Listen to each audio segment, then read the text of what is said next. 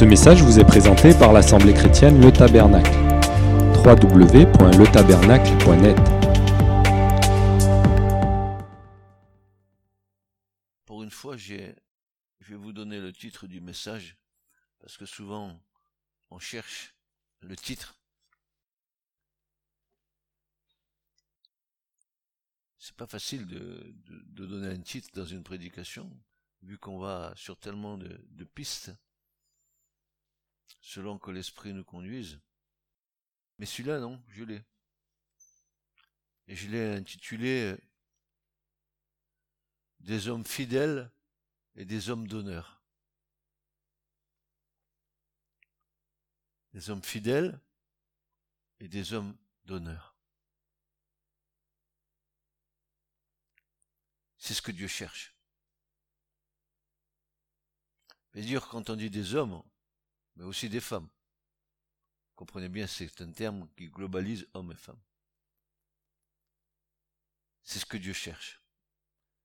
Et il le dit par la bouche du prophète, ce prophète Ézéchiel, dans Ézéchiel 22 verset 30, il va dire ceci, je cherche,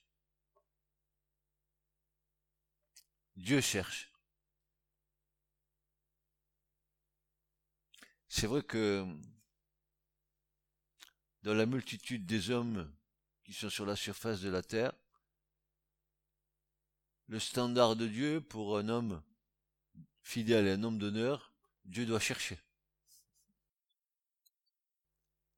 Euh, les valeurs du royaume de Dieu ne sont pas les valeurs du monde. Quand Dieu cherche, Dieu cherche quelque chose qui, a ces aspects du royaume. Il cherche des hommes fidèles, des hommes d'honneur qui ont ces aspects du royaume. Mais pourquoi cherche-t-il? Pourquoi il cherche? Dans quel but Dieu cherche? Eh bien, il cherche un homme, bien sûr une femme, qui se tient à la brèche devant lui en faveur du pays. cela implique euh, une dimension dans la foi qui n'est pas limitée à, à notre foi de charbonnier qui s'exerce uniquement sur notre vie et autour de nous, mais c'est une vision bien plus grande une vision qui vient du royaume, une vision dans laquelle ces hommes ont vraiment la vision du pays, du monde, ils ont cette vision de, des âmes qui se perdent dans le monde. Ils se sont pas arrêtés à un simple salut sur leur personne ou sur leur famille, mais au-delà de ça, ils ont la vision de ces âmes qui se perdent. Alors, le prophète dit ceci, il retransmet les paroles de l'Éternel, je cherche un homme qui se tienne à la brèche devant moi en faveur du pays. Et voici qu'il y a un homme qui va répondre, c'est un exemple dans l'Écriture, et c'est là-dessus que nous allons nous appuyer. Il y a un homme qui va répondre à cette demande de Dieu. Peut-être que c'est la question que Dieu te pose ce matin à toi. Je cherche un homme, une femme. Et voilà la réponse. Il y a un homme dans l'écriture qui va répondre à Dieu. Il va dire, et vivant, le Dieu d'Israël devant qui je me tiens. 1 roi 17, 1. Le Dieu d'Israël devant qui je me tiens. Voici enfin un homme qui se tient devant Dieu. Il se tient pas seulement pour lui-même, mais il a dans son cœur ce, poids du peuple, parce que c'est Élie qui est là. Il a ce fardeau sur lui à cause de l'apostasie du peuple. Et il va se tenir devant Dieu. Et qui ce matin pourrait dire je me tiens devant Dieu à cause de l'apostasie en partie de l'Église ou du monde?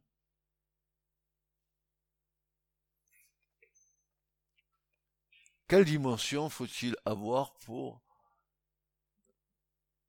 se tenir devant Dieu en faveur de l'Église, en faveur de ce monde qui se perd?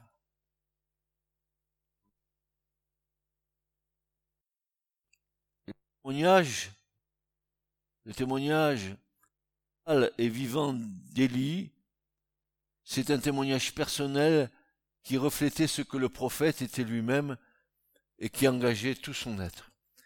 Il se donnait à ce message et appartenait à la mission qui lui était confiée. Frères et sœurs, s'identifier à sa mission, y mettre tout son être, y mettre tout son cœur, c'est glorifier le Seigneur.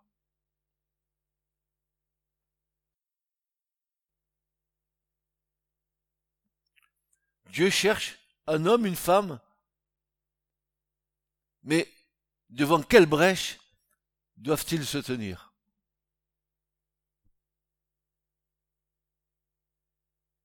Et cet homme, cette femme, qui se tiennent devant Dieu, ils doivent avoir des caractéristiques, des caractéristiques d'intégrité, d'inébranlabilité, des gens qui ne sont pas euh, ébranlés par les situations extérieures qui ne les atteignent pas. Même si elles paraissent difficiles, ils sont inébranlables. Ils sont comme cette colonne de cette muraille d'airain qui symbolise la justice de Dieu. Et ces hommes-là, ils se tenaient devant le peuple d'Israël qui apostasiait. Qui se tient aujourd'hui qui se tient aujourd'hui devant Dieu en faveur de l'Église qui apostasie? Qui? Qui va se lever?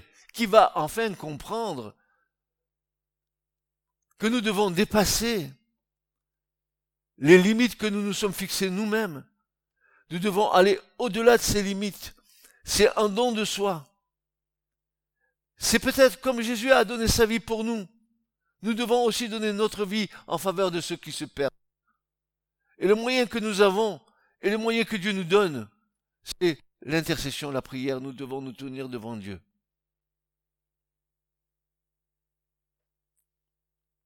Le prophète Ésaïe, il va déclarer dans Ésaïe 42, verset 22, il va dire ceci, mais c'est ici un peuple pillés et dépouillés. Ils sont tous liés dans des fosses. Ils sont cachés dans des prisons. Ils sont devenus un butin. Il n'y a personne qui délivre une proie. Et il n'y a personne qui dise restitue. Restitue. Satan restitue tout ce que tu as volé à Dieu. Restitue toutes les âmes que tu as emporté dans les ténèbres, restitue-les.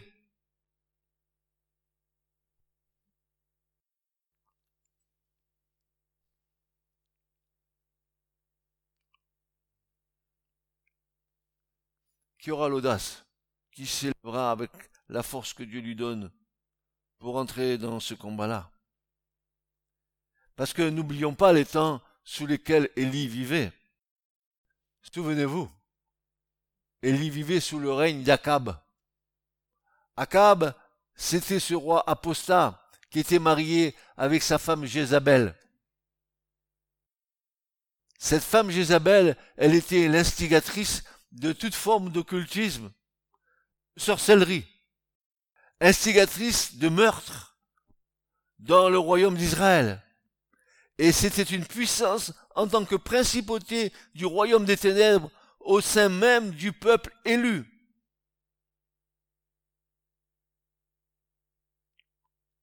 Vous savez, il y a dans l'écriture, il y a eu de bons rois et il y a eu de mauvais rois. Un coup, il était bon, un coup, il était mauvais. Et, sous le règne d'Akab, c'était très, très mauvais. Et Dieu suscite un homme. Élie, un prophète, le Tishbite, on ne sait même pas d'où il sort. Il arrive, Dieu l'a préparé. Il l'a préparé, ça veut dire qu'il a parlé à son cœur, qu'il a formé, qu'il a pétri, qu'il a fait en sorte que cet homme se dresse pour lui. Qui se lèvera pour l'éternel? Qui se lèvera pour le Christ dans notre génération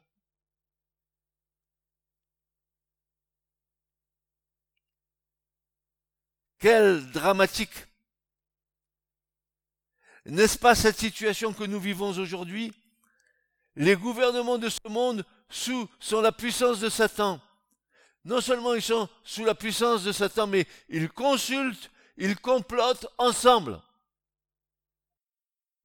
Parce que dans ce combat, il n'y a pas seulement les âmes qui se perdent, il n'y a pas seulement les âmes que Satan tient euh, euh, sous son joug, il n'y a pas seulement l'Église qui apostasie, mais il y a aussi Israël. N'oublions pas. Israël, c'est la clé de tout. Mais nous, nous savons que nous sommes de Dieu. Est-ce que vous savez que vous êtes de Dieu ce matin? Mais nous savons aussi que le monde gît dans le méchant. Le monde appartient à Satan. Est-ce que nous laisserions ces gens mourir? Aller vers la seconde mort? Ou allons-nous dépasser les limites de notre confort spirituel dans lequel nous naviguons? Est-ce que nous avons la pensée de ceux qui se perdent? Est-ce que nous avons la pensée de ceux qui souffrent? Isaïe dit c'est un peuple pillé un peuple dépouillé. Même l'Église est dans ce triste état, identique à l'apostasie d'Israël. Il y a dans l'Écriture quelque chose d'étonnant et que nous retrouvons d'ailleurs dans l'Église aujourd'hui. Frères et sœurs, il y a, je voudrais vous dire une chose depuis le départ. Depuis le départ. Depuis Babel. Depuis Nimrod. Le monde a été, et les divers gouvernements qui se sont succédés dans le monde, à partir de la statue de Daniel, le, monde entier a été euh, sous l'influence satanique. Depuis la tête, Babylone, jusqu'à euh, euh, les pieds de la statue en bas, tout a passé au travers. Babylone. Babylone, la tête. Les sages de Babylone, qui étaient-ils? Des sorciers Des enchanteurs Des pronostiqueurs Toute la panoplie occulte. Et c'était les sages de Babylone l'empire babylonien était sous la puissance de Satan. Et quand Dieu a décidé que Babylone devait tomber, et que Cyrus est venu loin par Dieu pour accomplir l'œuvre de Dieu, alors tous ces mages qui étaient à Babylone, qui tenaient l'empire babylonien, tous ces mages se sont enfuis. Ils sont perdus, ils sont partis à Pergame, que nous retrouvons dans l'Apocalypse, l'église de Pergame. Ils sont partis à Pergame. Et, et, et, cette semence occulte a traversé depuis Babylone, a traversé l'empire médo-persan. C'est passé par l'empire médo-persan, c'est passé par la Grèce, c'est passé par l'empire romain, jusque ça a atteint la pied de la statue, Rome et nous. Et voilà. Depuis le départ, nous sommes infectés par l'occulte.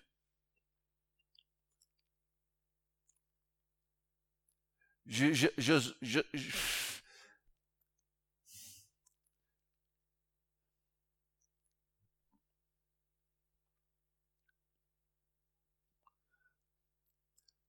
L'Église du Seigneur a été envahie par l'occulte. Et même si nous croyons que nous sommes euh, vraiment des enfants de Dieu, il faudrait bien qu'on regarde un petit peu si notre adoration, notre louange, notre façon de pratiquer la foi, elle est vraiment euh, voulue de Dieu telle que nous la vivons.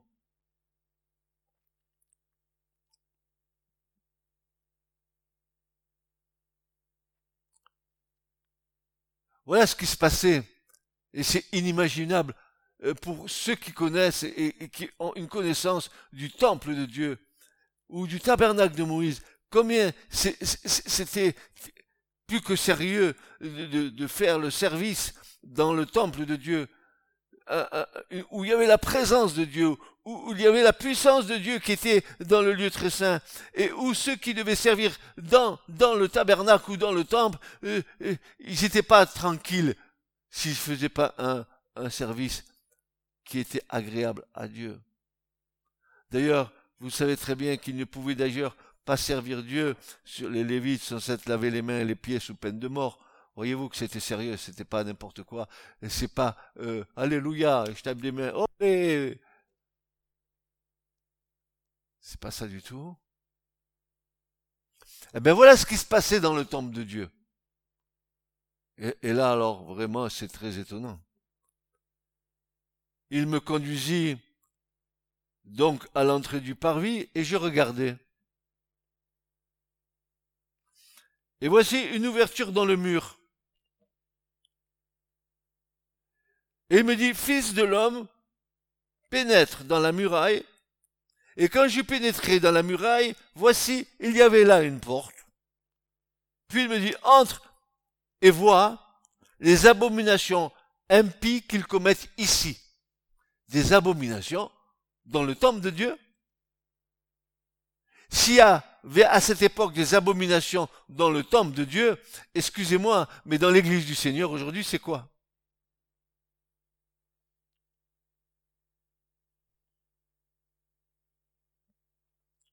J'entrais donc, je regardais, et voici toutes sortes de figures de reptiles dans le temple de Dieu.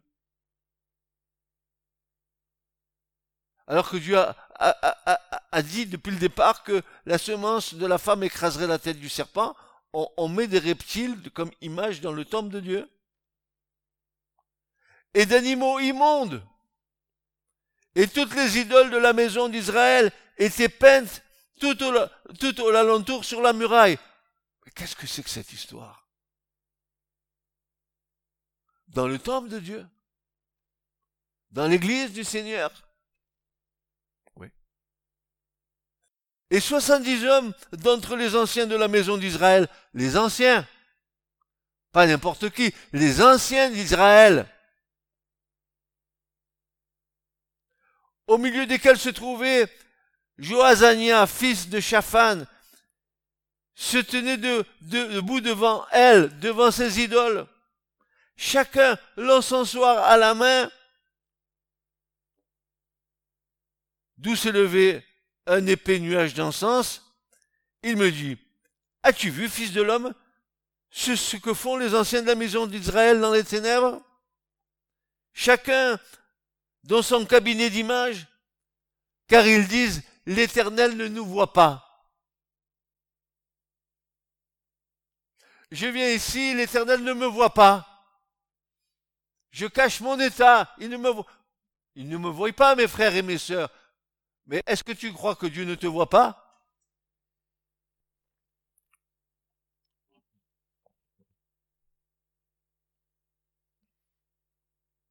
L'Éternel a abandonné le pays. Et il me dit, tu verras encore de plus grandes abominations qu'ils commettent. Il me conduisait donc à l'entrée de la porte de la maison de l'Éternel, qui est du côté nord, et voici des femmes assises, pleuraient Tammuz. Ma, mais Tammuz, ça vient de, Babel, de Babylone, de Nimrod. C'est une idole, c'est un démon. Dans la maison de l'éternel.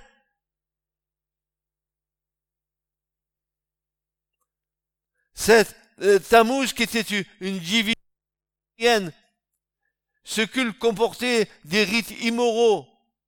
La hiérogamie, c'est-à-dire l'union rituelle du roi et d'une prêtresse de Dieu du Dieu. Il me dit, as-tu vu, fils de l'homme Mais tu verras encore de plus grandes abominations que celles-là.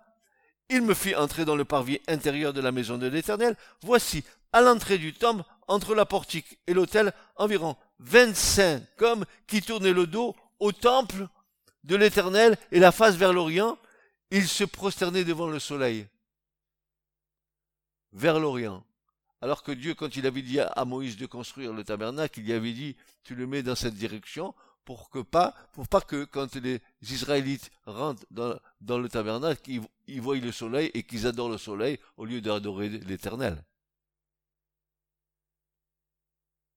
Alors il me dit, as-tu vu, fils de l'homme, est-ce trop peu pour la maison de Judas de commettre les abominations qu'ils commettent ici pour qu'ils remplissent encore le pays de violence et qu'ils ne cessent de m'irriter? Voici, ils approchent le rameau de leur narine. C'est une pratique occulte.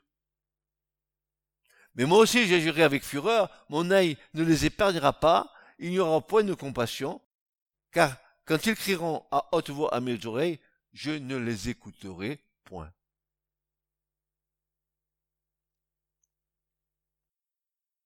Souvenez-vous que quand il y a eu l'inauguration du temple de Salomon, que Dieu s'est manifesté dans, sa présence avec une nuée qui était dans le temple, et personne n'a pu tenir devant cette nuée. Tout le monde s'est sauvé devant la puissance de cette nuée. Et, dans, ce même endroit, voici que quelques temps plus tard, ben voilà, on fait des cultes à Tammuz, on, adore des images euh, de serpents, etc. Mais attendez, attendez, attendez. Qui adorons-nous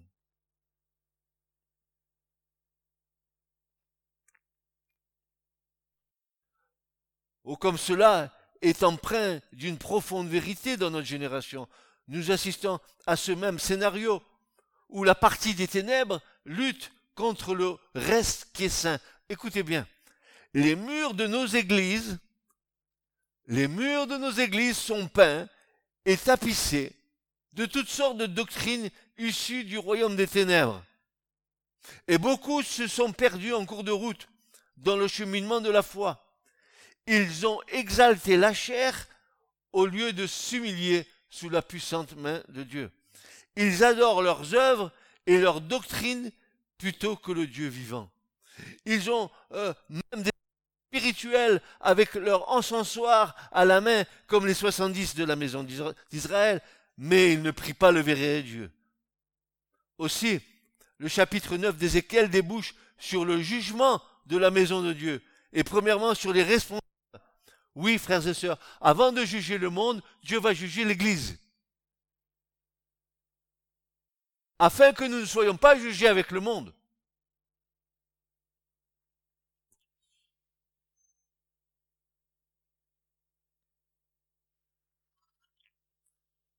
Voyez ce qui se passe dans les loges maçonniques qui prétendent au travers d'un humanisme condescendant d'apporter à l'homme un mieux-être, travaillant dans le secret de l'horloge au projet final d'une mondialisation qui mettra sa tête l'Antichrist.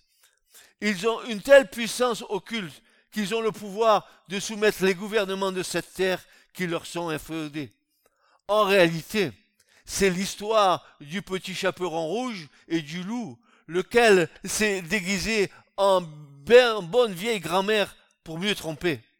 Ils complotent, ils trament dans un but de puissance de domination mondiale sous la tutelle de leur maître, Satan. Satan d'expurger du cœur de l'homme la présence de Dieu. Oui, ils font tout pour que la vraie foi soit annihilée au, au profit de la nouvelle religion qu'on appelle laïcité.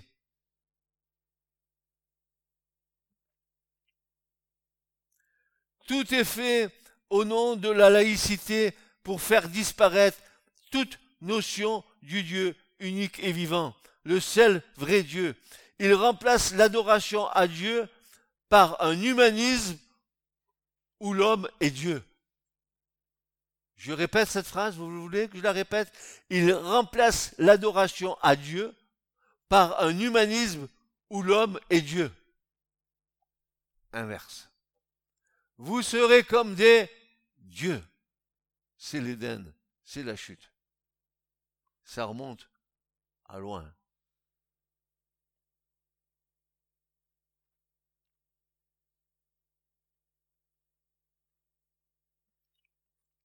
Pourquoi ce tumulte?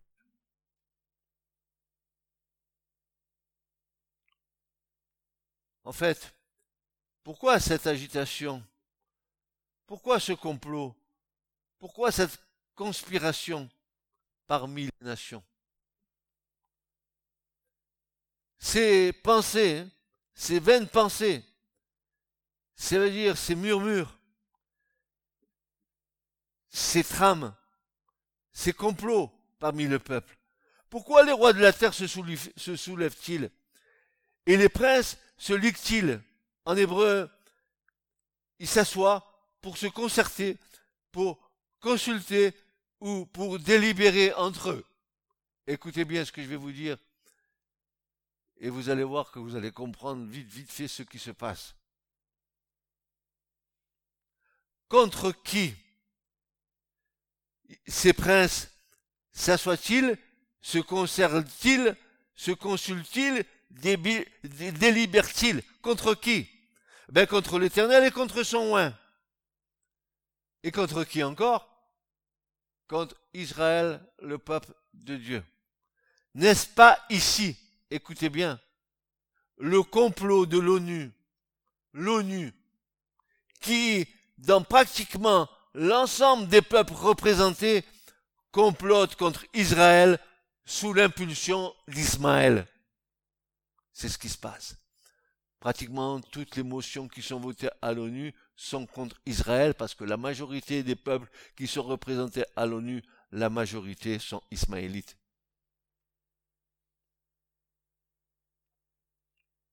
Brisons leurs liens. Délivrons-nous de leurs chaînes. Celui qui siège dans les cieux, il rit. Le Seigneur se moque d'eux.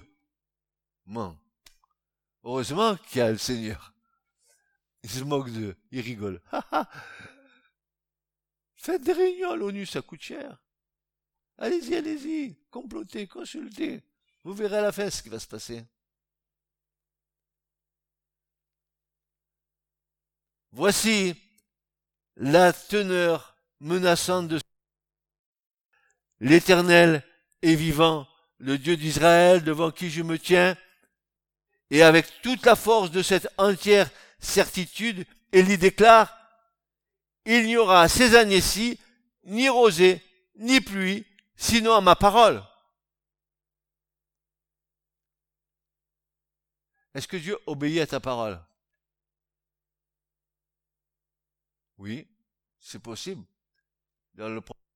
Y a ce passage qui m'a toujours interpellé où Dieu dit ordonnez-moi et vous allez voir si je fais pas la chose que je vous demande, que vous me demandez. Mais pour en arriver là, la connexion, elle doit être étroite. Nous demandons à Dieu quand notre connexion elle est allez allez allez je suis je, je suis je suis je suis à Dieu. Ah tac j'ai demandé tac je veux recevoir. Un avec lui. Un seul et même esprit, dit l'Écriture. Pas moi, hein. L'Écriture le dit. Comment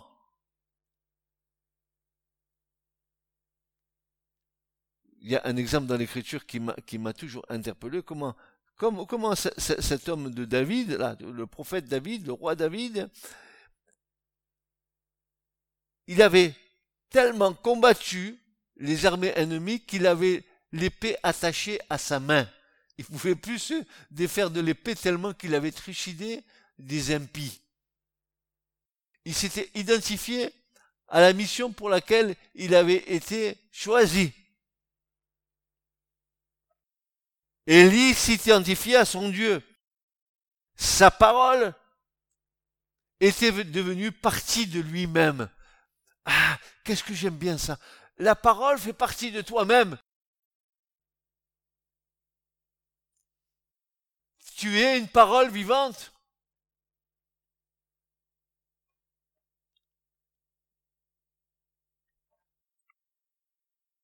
Une parole vivante, c'est une parole que esprit et vie qui vit en toi parce que toi tu vis.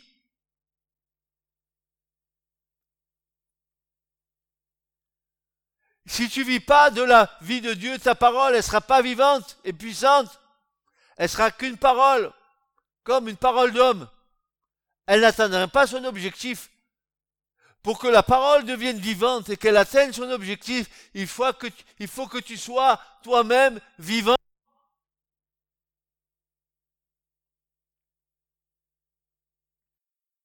Élie s'identifiait à son Dieu.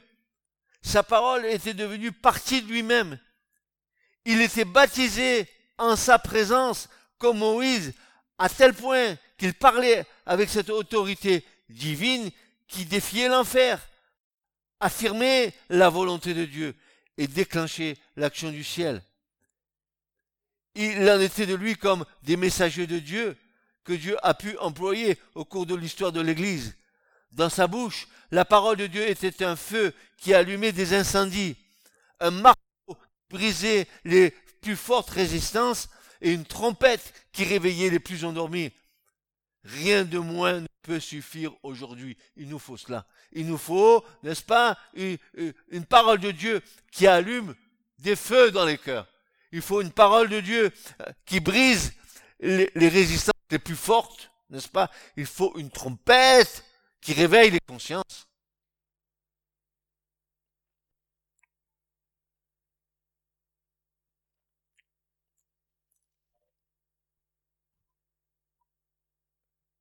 Un homme et une femme qui est, rempli de l'Esprit de Dieu, il est rempli de l'autorité de Dieu. Tu, tu affirmes l'autorité de Dieu en toi par les paroles que tu vas donner. Il faut que l'autre qui t'écoute, il soit ébranlé. Il n'est-il pas dit que euh, c'est un marteau qui brise les plus fortes résistances? N'est-il pas dit que la parole de Dieu est capable d'allumer de feu dans les cœurs? N'est-il pas dit que la parole c'est comme une trompette, n'est-ce pas, qui réveille les plus endormis? On l'a vu là dimanche dernier.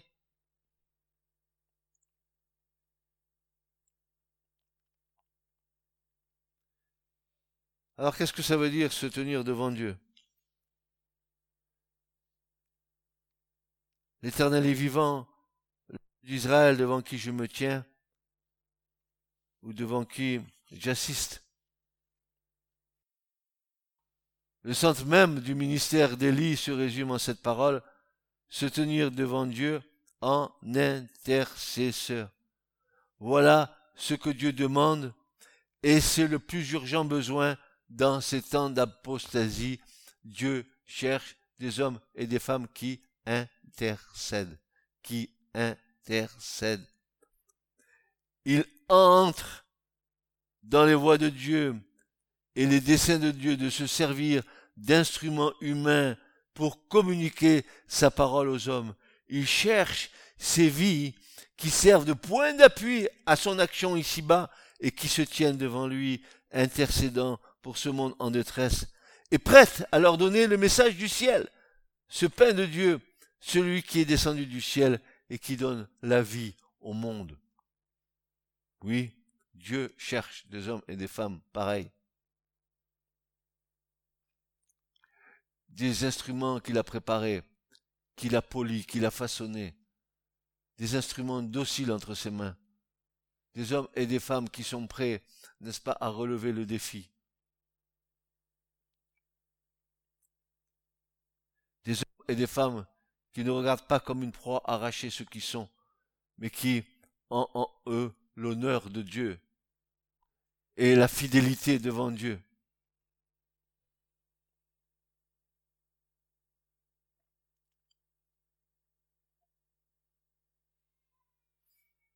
Et ça, c'est la plainte de Dieu. Et nous allons l'écouter par la bouche du prophète Ésaïe. Dieu voit qu'il n'y a pas un homme, qu'il n'y a pas une femme, qu'il n'y a pas un homme, qu'il n'y a pas une femme, qu'il n'y a pas un homme, qu'il n'y a pas une femme. Il s'étonne de ce que personne n'intercède. Ésaïe 59, 16. Elle va lui répondre, je ne cherche pas un homme qui élève un mur, qui se devant moi en faveur du pays. Je ne le détruise pas. Réponse de Dieu, c'est mais je n'en trouve point. Ézéchiel 22, 30. Je n'en trouve point. Dans les temps d'apostasie, dans les temps de refroidissement de la foi, il est difficile de trouver des hommes et des femmes qui soient fidèles et des hommes et des femmes d'honneur qui se tiennent devant Dieu. Il est difficile de trouver des hommes et des femmes qui ne regardent pas comme une proie arracher leur propre vie et leur façon de vivre pour servir l'Éternel de tout leur cœur. Il est de plus en plus difficile de trouver des hommes et des femmes qui se donnent totalement à Dieu.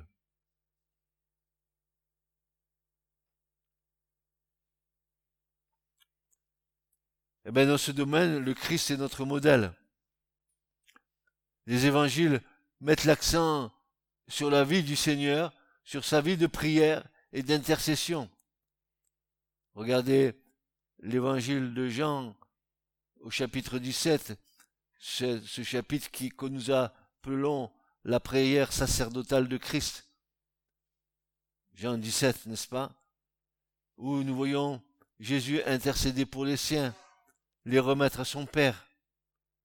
Nous le voyons se retirer constamment sur la montagne à l'écart pour être en communion avec son Père et lui soumettre les problèmes se rapportant à sa mission divine. Frères et sœurs, je suis persuadé que Dieu n'est pas contre les détails dans nos prières.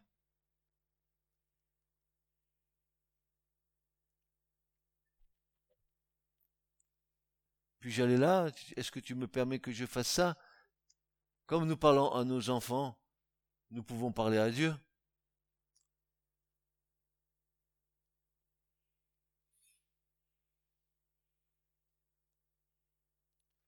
Ainsi à la droite du Père, sur le trône de la grâce, il continue ce même office en faveur des siens. Il est leur avocat. Il plaide pour eux contre l'accusateur des frères qui les accuse jour et nuit. Ben que cette révélation nous aide. Découvrir le souverain sacrificateur qui intercède pour nous, c'est découvrir le secret de la sanctification et la clé de la victoire sur toutes les forces de l'ennemi c'est expérimenter d'avance cette promesse. Ils l'ont vaincu à cause du sang de l'agneau, à cause de la parole de leur témoignage, et n'ont pas aimé leur vie jusqu'à craindre la mort. Apocalypse 12, 1.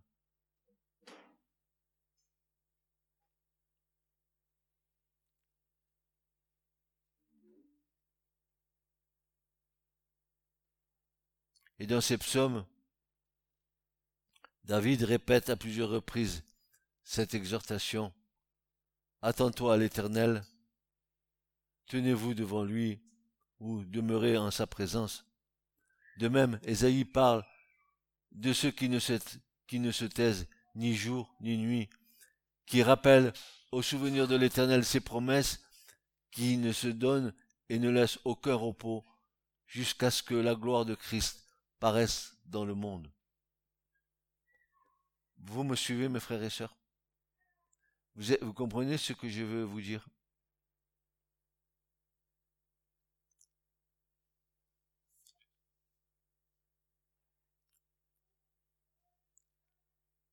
Nous, devons expérimenter des choses nouvelles et fraîches, pas des choses nouvelles, des révélations nouvelles.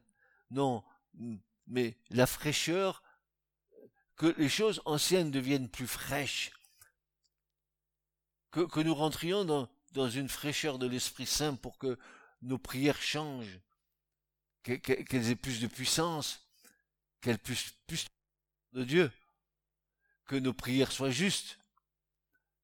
Comment vous dire Que nos prières soient en harmonie avec ce pourquoi Dieu agit dans notre génération?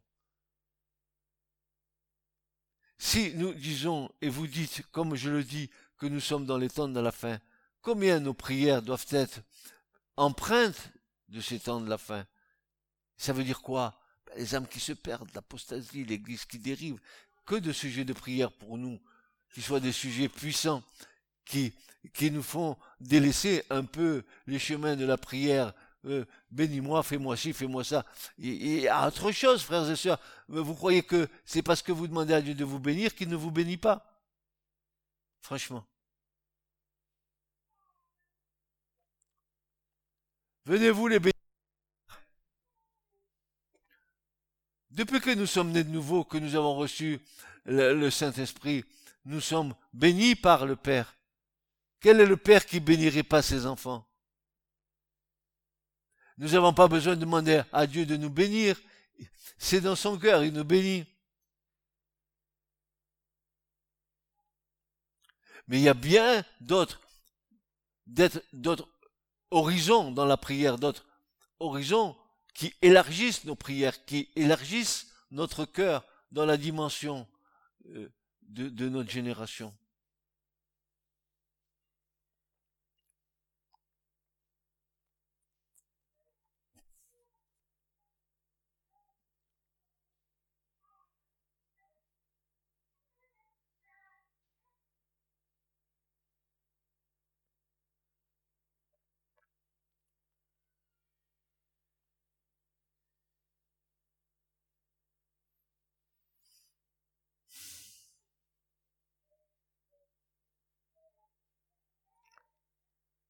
Et les voici, ces hommes et ces femmes qui exercent ce sacerdoce glorieux, ce sacerdoce de l'intercession avec toute l'audace et l'autorité de celui qui a fait les promesses.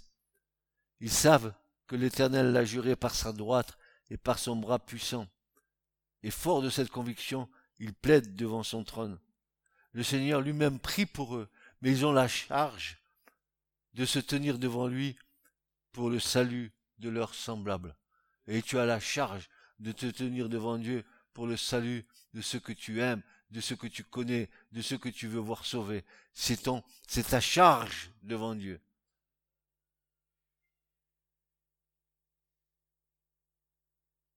Mais, s'il te plaît, élargis, élargis les poteaux de l'attente de ta prière. Élargis-les.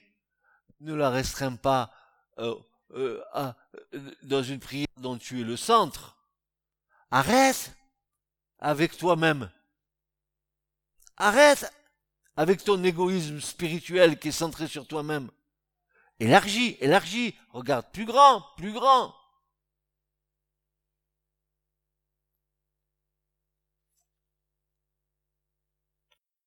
Voici ce que doit être le fondement de notre service le secret de notre force et de notre courage, la puissance de notre témoignage, nous tenir devant celui qui a traité alliance avec nous, celui qui a fait les promesses, qui assure à son peuple la puissance, les richesses et les revêtements spirituels pour aujourd'hui. C'est seulement alors que nous échapperons à l'encerclement flétrissant de l'esprit du, du présent siècle. Car celui qui s'attache au Seigneur, celui qui s'attache au Seigneur est un seul esprit avec lui. Une seule plante, en conformité avec sa mort et sa résurrection.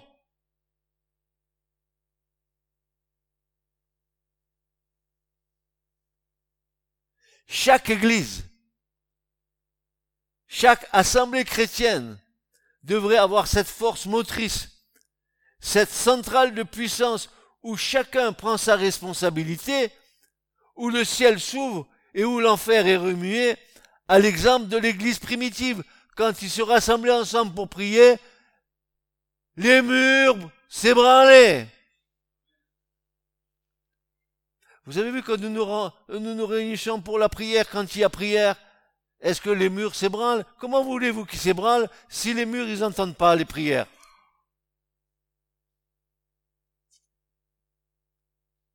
Les murs s'ébranlaient parce que la prière était unitaire. Tout le monde était d'accord pour prier dans ce sens. Et les voix s'élevaient. Et c'était une puissance devant Dieu. Mais aujourd'hui,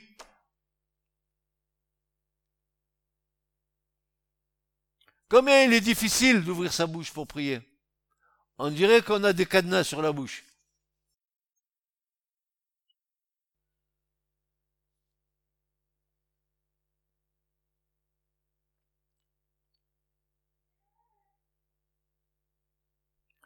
Sachant donc une fois pour toutes,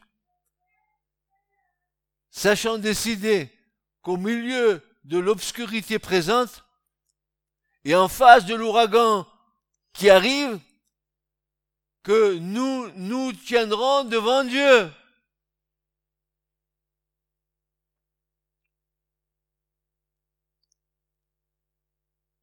Comme Élie. Ne nous les ont pas volés ce qui est le plus grand de nos privilèges et la plus solennelle de nos responsabilités. Pasteur, conducteur spirituel, ministère, donnez cet exemple, puis sonnez de la trompette pour appeler les fidèles à ce sacerdoce de l'intercession et de la prière, à se tenir devant Dieu. Pour qui?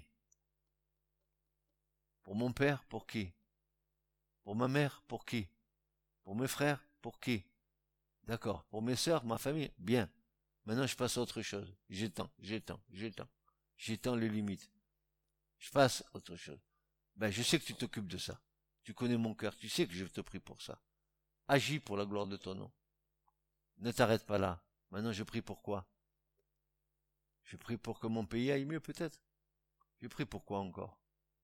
Je prie pour que la volonté de Dieu s'accomplisse dans ce temps où nous vivons. Je prie pourquoi Je prie que pour que Dieu nous avertisse au moment où il va agir dans ces temps, dans ces derniers temps. Je prie pourquoi encore? Voyez-vous? Ah peut-être que je prie et je remercie Dieu de tenir tout entre ses mains et particulièrement l'univers et surtout notre terre. Merci, hein. Ouf, j'ai chaud, hein. Parce que si chaque matin je me lève, je vois que tout va bien, je peux dire merci, hein. Tu as donné tes ordres à tes anges en haut, l'univers entier est dans l'harmonie, la, création de la terre tient le coup. Merci Seigneur, un jour de plus. Hmm? oui.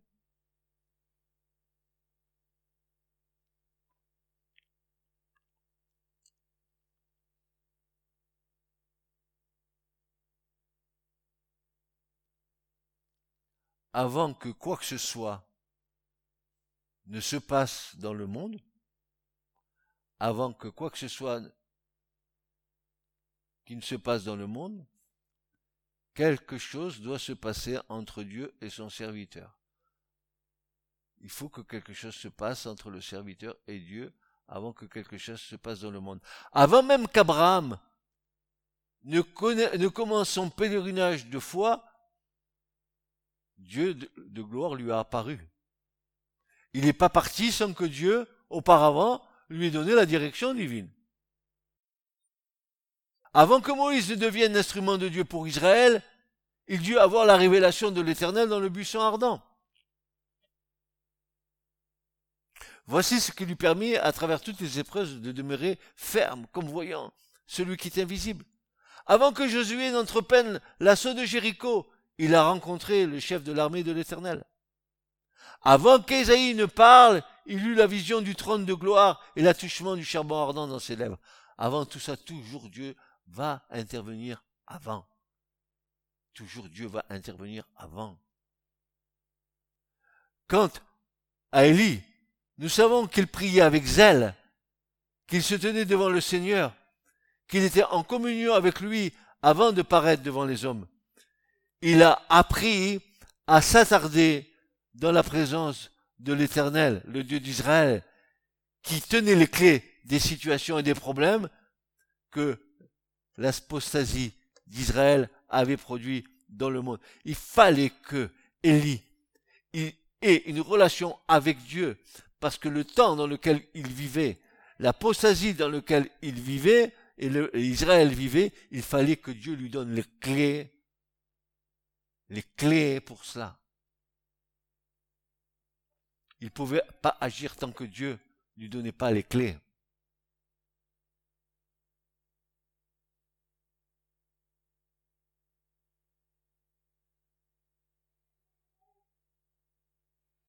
Quant à Élie, nous savons qu'il priait avec zèle, qu'il se tenait devant le Seigneur, qu'il était en communion avec lui avant de paraître devant les hommes. Il avait appris à s'attarder dans la présence de l'Éternel, le Dieu d'Israël. Élie savait qu'à chaque effet visible, Élie savait qu'à chaque effet visible, il y a une cause spirituelle invisible. Il le savait. Et que Dieu lui-même se réserve le droit d'intervenir quand? Et comme il veut. Quand Élie apparut devant Akab et parla au nom de Dieu, quelque chose se passa. Un coup fut porté au royaume de Satan parce qu'un serviteur de Dieu avait reçu puissance et autorité divine pendant les heures de prière et de silence passées en la présence de Dieu.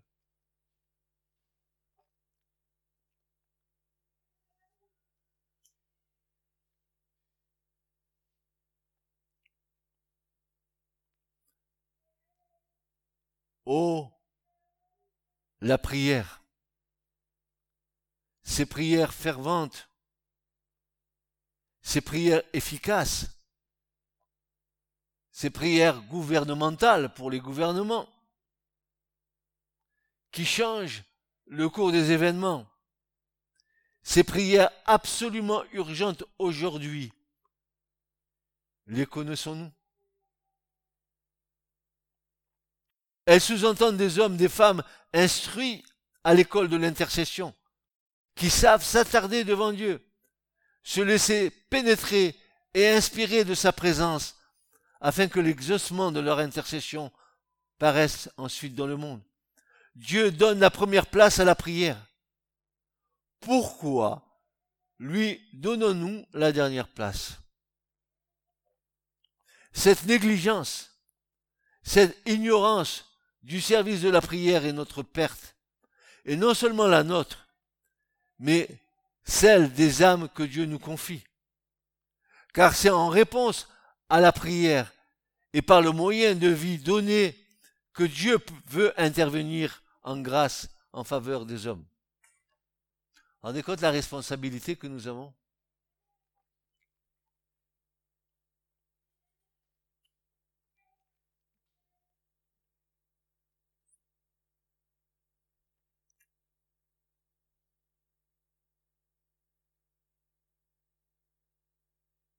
peu de prières, mais beaucoup d'activités, beaucoup d'efforts.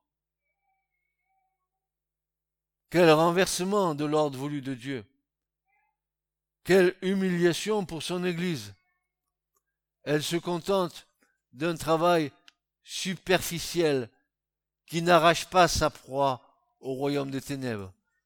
Voilà pourquoi les églises qui typifient la chrétienté des derniers temps commence par cette phrase révélatrice où Dieu dit à toutes les églises, je connais tes œuvres. Je connais tes œuvres. Vous comptiez sur beaucoup, et voici vous avez peu. Vous l'avez rentré chez vous, mais j'ai soufflé dessus. Pourquoi dit l'Éternel des. À cause de ma maison qui est détruite. Tandis que vous vous empressez chacun pour sa maison. C'est pourquoi les cieux ont refusé la rosée, la terre a refusé ses fruits et ses produits. Quand on s'occupe plus de sa maison et qu'on s'occupe pas de la maison de Dieu, eh bien, le ciel se ferme. C'est le prophète âgé qui le dit, hein. Je répète, vous espériez sur beaucoup, vous comptiez sur beaucoup, n'est-ce pas? Et voici, vous avez peu. Vous l'avez rentré chez vous, mais, bon, les récoltes, tout ça, mais j'ai soufflé dessus. Pourquoi dit l'Éternel des armées? Mais à cause de ma maison qui est détruite. Tandis que vous, vous vous empressez chacun pour sa maison. Qu'est-ce que ça veut dire À cause que, que ma maison est détruite? Est-ce que le temple était détruit? Oui. Mais l'église peut être détruite de son intérieur. À cause de quoi? À cause que nous nous empressons plus pour les choses de nos maisons que de les choses de l'église. Où Dieu veut que nous bâtissions l'église. C'est la priorité pour Dieu. Et bien souvent, c'est pas notre priorité à nous. C'est plutôt notre priorité, c'est nos maisons que la maison de Dieu. À quoi nous sert-il de venir ici, dans cette église, pour louer, soi-disant, et adorer Dieu, si la majorité de nos empressements, c'est pas la maison de Dieu, mais nos propres maisons?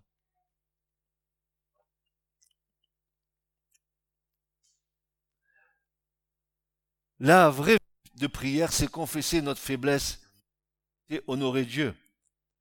Négliger la prière, c'est faire preuve de présomption et démontrer que notre service pour lui est celui de nos efforts propres. C'est du feu étranger sur l'autel.